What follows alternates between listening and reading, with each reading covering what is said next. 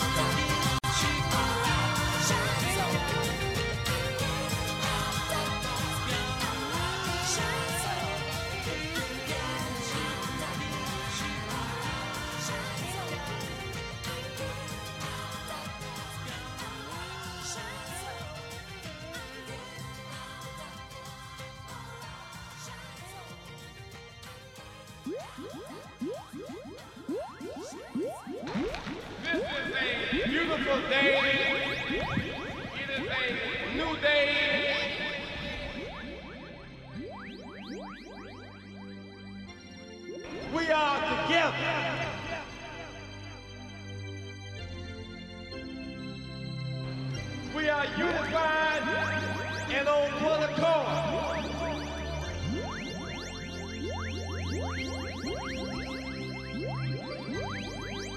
Because together we got power.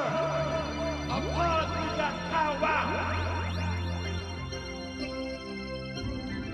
Today on this program you will hear gospel and rhythm and blues and jazz. All those are just labels. We know that music is music.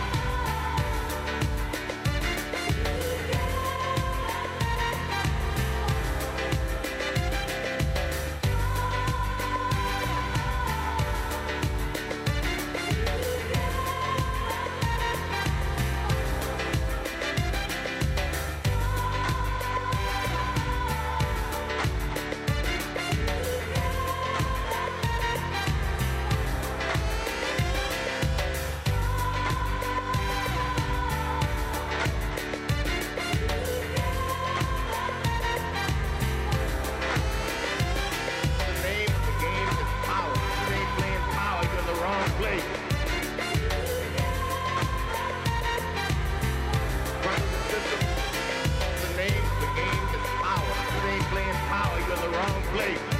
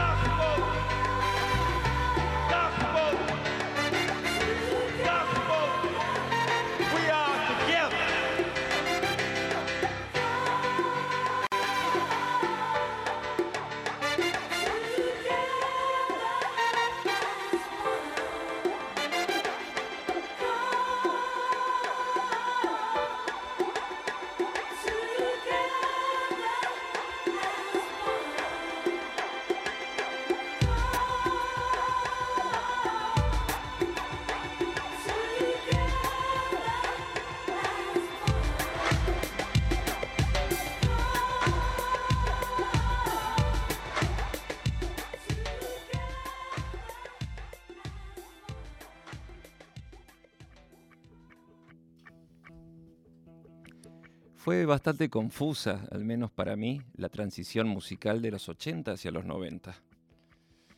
Me encontraba bastante alienado en mi universo rock que de, de cuando en cuando me salva cuando no hay brújula que resista, y redescubriendo Wire y The Birthday Party, pero de lo nuevo no me llegaba mucho. Lo que sí pasó fue que durante el verano 89-90 salí muchísimo a bailar. Bueno, iba de cacería, a veces con amigos, muchas veces solo. Y volvía en estados calamitosos, a veces acompañado, a veces solo llegaba. De cualquier manera fui desarrollando un gusto por cierta música bailable, así, entre comillas, ¿no? Música que solo tenía sentido en un boliche y en un estado paulatinamente alterado.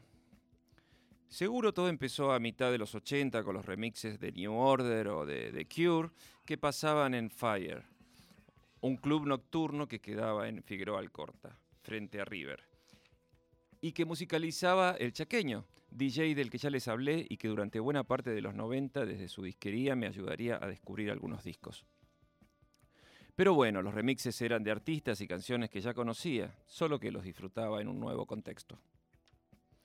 No fue hasta avanzados los 80 que descubrí una música generada por DJs y para los boliches, el house music, un género originado en Chicago a principios de la década y que poco a poco se fue integrando a la noche porteña, desde lugares como Rainbow y Cinema. Boliches a los que uno iba a pasarla bien y volver, bueno, pasado también.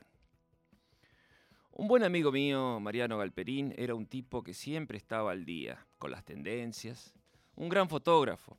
Hizo las tapas de los dos discos de fricción de Tango de García Aznar y el primero de L7D, entre otros. Como les decía, el tipo siempre tenía la posta. Así fue que una tarde del 91 me mostró y me hizo escuchar Screamadelica, de Primal Scream, que obviamente no tiene que ver con el house, que era una música sin canción, puramente dinámica y monorítmica, aunque sí tenían en común lo bailable y su extenso desarrollo. El Manchester escocés. Screamadelica no es un disco típico de Primal Scream, pero curiosamente es el que los puso en el mainstream y en mi casa anunció el principio de los 90. Mi nombre es Richard Coleman y este es Un lugar con parlantes. Bienvenidos.